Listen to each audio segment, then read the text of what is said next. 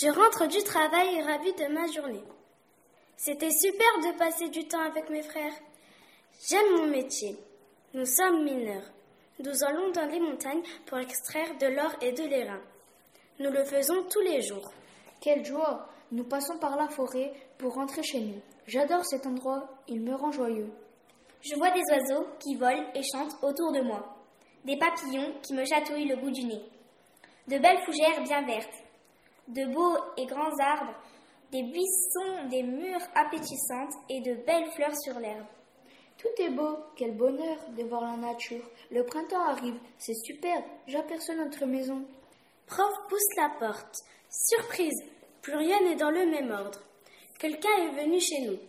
Chouette, c'est peut-être un nouvel ami. Que je suis content. Allons voir. J'entends timide qui dit d'une petite voix. Qui a pris de mon pain? Et grincheux râle de sa grosse voix. Qui a pris de mes légumes? Et moi, notre visiteur, a aussi mangé dans mon assiette. Mon nouvel ami est donc passé par là.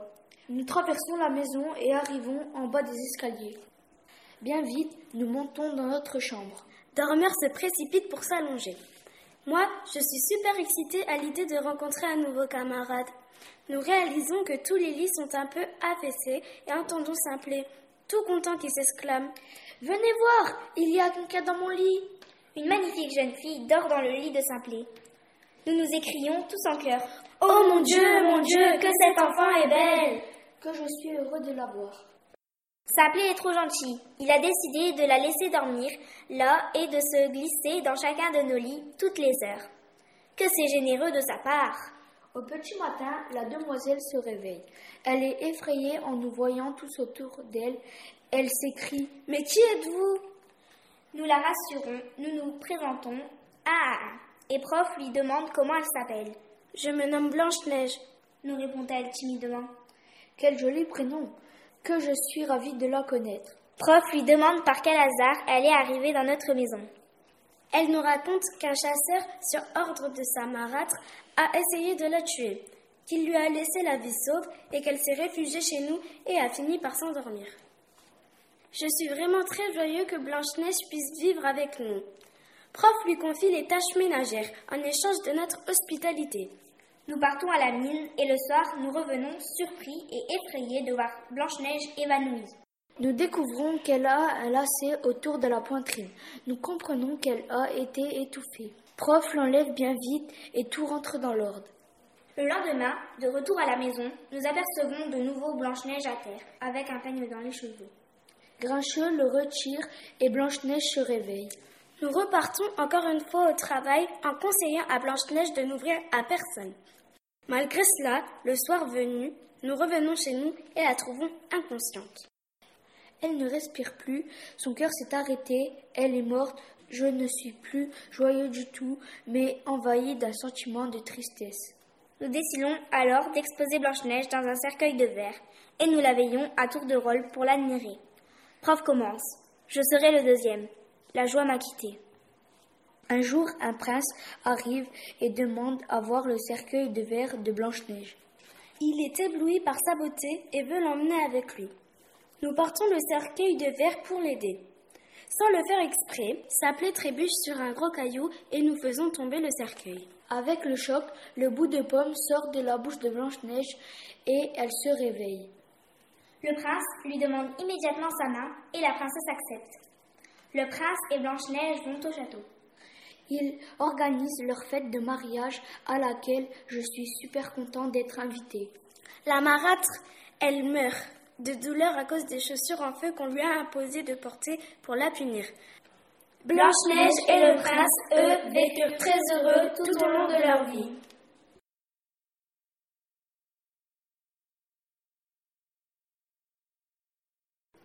Mes frères et moi partons de la maison pour aller travailler à la mine, chercher de l'or et de l'airain. Je marche devant. C'est moi qui leur indique toujours le chemin et qui les guide quotidiennement. Une fois la journée terminée, nous reprenons la route du retour en chantant à pleine voix. Grincheux râle, écrit comme d'habitude, mais n'arrive pas à gâcher notre chanson. S'appelait parle avec les oiseaux qui semblent lui répondre. Timide observe un sanglier qui fait notre taille. Nous continuons à avancer parmi les jolies fleurs qui grandissent bien vite car c'est le printemps. Que la nature est belle. Enfin, nous arrivons chez nous. Mes frères partent ranger les outils. Je pousse la porte de notre petite maison et là, rien n'est plus comme ce matin. C'est bizarre ce désordre. J'étais pourtant certain d'avoir vérifié que tout était rangé avant de partir. Je pense que quelqu'un est rentré chez nous sans y être invité. Je vais mener ma petite enquête. Il faut que je découvre le coupable.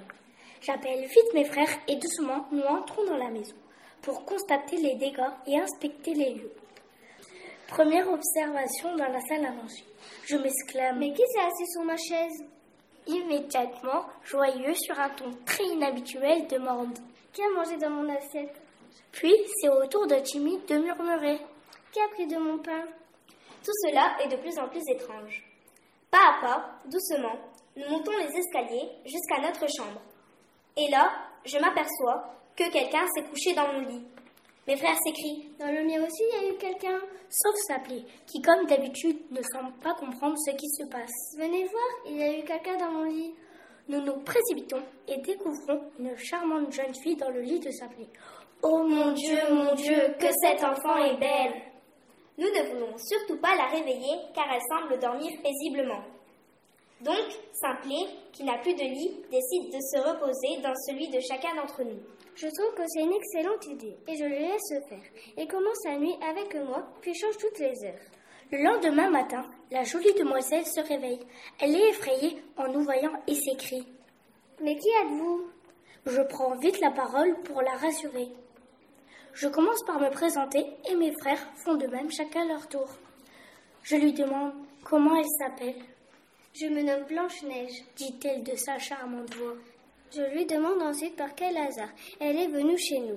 Elle nous raconte l'affreuse histoire qu'elle a vécue. Un chasseur, sur ordre de sa marâtre, a essayé de la tuer. Il lui a finalement laissé la vie sauve et elle s'est réfugiée chez nous dans la forêt. Je veux l'aider et lui propose de rester avec nous en échange des tâches ménagères. Elle est ravie et accepte avec joie. Le lendemain matin, avant de partir au boulot, je lui dis N'ouvre à personne, on ne sait jamais. Quand je rentre du travail, impatient de dîner, nous découvrons Blanche-Neige par terre. J'enlève rapidement le lacet qui n'était pas là tout à l'heure. Elle se réveille. Ouf Le jour suivant, je recommande à Blanche-Neige de laisser la porte fermée. Je te fais confiance. Le soir venu, nous rentrons de la mine. Blanche-Neige est encore une fois évanouie. Je cherche ce qu'il y a de bizarre sur elle. C'est Grincheux qui trouve un peigne dans ses cheveux et qui l'enlève. Elle reprend sa respiration à nouveau. Cette fois, je lui ordonne de faire attention à elle. À la tombée de la nuit, nous rentrons joyeusement. Je pousse la porte et vois Blanche-Neige inaminée. Cette fois, il n'y a pas d'indice. Elle est bel et bien morte. Nous sommes très tristes, nous la mettons dans un cercueil de verre. Chacun notre tour, allons la surveiller pour ne pas l'oublier. Mais un jour, un prince arrive, regarde le cercueil et s'exclame Quelle beauté Il nous supplie de l'emporter avec lui au château. Nous sommes tous désemparés de la quitter. Emportant le cercueil, Simplet trébuche sur un gros caillou et nous tombons. Sous le choc, Blanche-Neige recrache le morceau de pomme empoisonné. Elle respire. Nous sommes heureux de la revoir en vie. Le prince la demande tout de suite en mariage et l'emmène sur son cheval blanc. La fête où nous sommes bien entendu invités a lieu quelques jours plus tard au château. Mais sans la marâtre qui meurt dans d'atroces douleurs, ses pieds brûlés par des chaussures de feu que le prince l'a obligé à porter. Blanche-Neige et le prince vécurent très heureux tout au long de leur vie.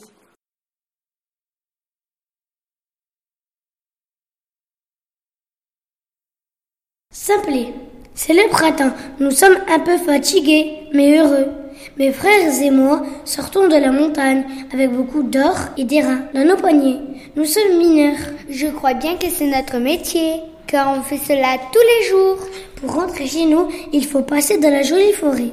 Je perçois un gros sanglier qui fait notre taille. Les autres ont peur, mais pas moi. Je suis sûre qu'il est gentil. Prof perd ses lunettes, je les ramasse bien vite. Elles ont dû s'envoler avec le vent. Nous chantons notre chanson tout au long de la route. J'adore chanter. Je regarde une coccinelle voler devant notre belle maison avec son toit de paille et sa longue cheminée qui fume. Mon frère, prof, ouvre la porte et s'exclame. Oh mon Dieu, quel désordre Pendant ce temps, mes cinq frères et moi allons ranger l'or, les reins et les pioches dans la cave pleine d'araignées. Nous remontons très vite quand nous l'entendons crier pour constater les dégâts. J'ai hâte d'entrer car je suis toujours le dernier. Je suis certain qu'il y a une explication et qu'elle doit être facile à trouver. Je pense à voix haute. Qui a bu dans mon gobelet? Joyeux demande. Qui a mangé dans mon assiette? Prof remonte ses lunettes. Qui s'est assis sur ma chaise? Lui, il est malin, pas comme moi. Il va trouver, il cherche dans toute la maison et finit par aller à l'étage. Nous le suivons. Tout d'un coup, il s'étonne. Qui s'est couché dans mon lit Mes frères à leur tour s'exclament. Dans le mien aussi, il y a eu quelqu'un. Je suis toute excitée en regardant le mien. Venez voir, il y a quelqu'un dans mon lit. Quelle chance, qu'elle est belle d'ailleurs. On s'écrie en chœur. Oh mon Dieu, mon Dieu, que cet enfant est belle. Pour ne pas la réveiller, je décide de dormir une heure dans le lit de chacun de mes frères. Je les secoue un par un pour pouvoir prendre un peu de place. Au petit matin, le coq chante. Je me réveille très fatiguée, mais ravie de voir s'éveiller la jeune fille. Elle a d'abord très peur, mais nous la rassurons en nous présentant tour à tour. Elle nous dit qu'elle s'appelle Blanche-Neige. Elle nous raconte qu'un chasseur a voulu la tuer sur ordre de la reine, mais qu'il a eu pitié et qu'il l'a épargnée. Elle a trouvé notre maison ici et réfugiée. Prof propose aussitôt de l'héberger en échange des tâches ménagères. Elle accepte très vite en nous remerciant. Le lendemain, nous repartons au boulot et quand nous rentrons, nous voyons Blanche-Neige par terre. Prof aperçoit un lacet noué autour de sa poitrine. Il le retire. Elle reprend connaissance et elle nous raconte qu'une vieille dame lui avait mis le ruban et qu'elle l'avait serré très fort au point de l'étouffer. Le lendemain matin, nous avertissons Blanche-Neige de n'ouvrir à personne et nous partons travailler. Une fois rentrés chez nous, à notre grande surprise, nous retrouvons Blanche-Neige allongée sur le sol. Grincheux observe et trouve un peigne dans ses cheveux. Il le retire. Aussitôt, elle se réveille. Elle raconte alors qu'une vieille dame lui a mis dans les cheveux et qu'elle ne se souvient plus de rien. Prof lui demande s'il s'agissait de la même vieille que la première fois. Blanche-Neige n'est pas sûre. Nous sommes partis l'aider à préparer le repas puis nous sommes allés dormir. Quelques jours plus tard, en début de soirée, nous sommes revenus à la maison. Blanche-Neige était par terre, morte. Nous avons cherché la cause, mais n'avons pas trouvé la raison de sa mort. Nous n'avons pas voulu l'enterrer pour la garder auprès de nous et pouvoir l'admirer. Donc à tour de rôle, nous la veillons. Mais un beau jour, un prince s'approche du cercueil. Il tombe tout de suite amoureux d'elle et décide de l'emmener. Nous n'acceptons pas dans un premier temps, mais il insiste tant que nous. Nous finissons par céder. Nous lui descendons alors le cercueil de verre de la montagne. Au moment où nous lui apportons, je trébuche sur un gros caillou et le cercueil tombe. Aussitôt, le morceau de pomme empoisonné jaillit de la bouche de Blanche-Neige. Elle reprend vite connaissance et ouvre les yeux. Elle tombe, elle aussi folle amoureuse du prince. Ils se marient quelques jours après lors d'une grande fête où je n'ai même pas fait de bêtises. Quant à la marâtre, elle est morte de haine et dans d'atroces douleurs causées par les chaussures de feu que le prince lui avait ordonné de mettre. Blanche-Neige et le prince vécurent très heureux tout au long de leur vie.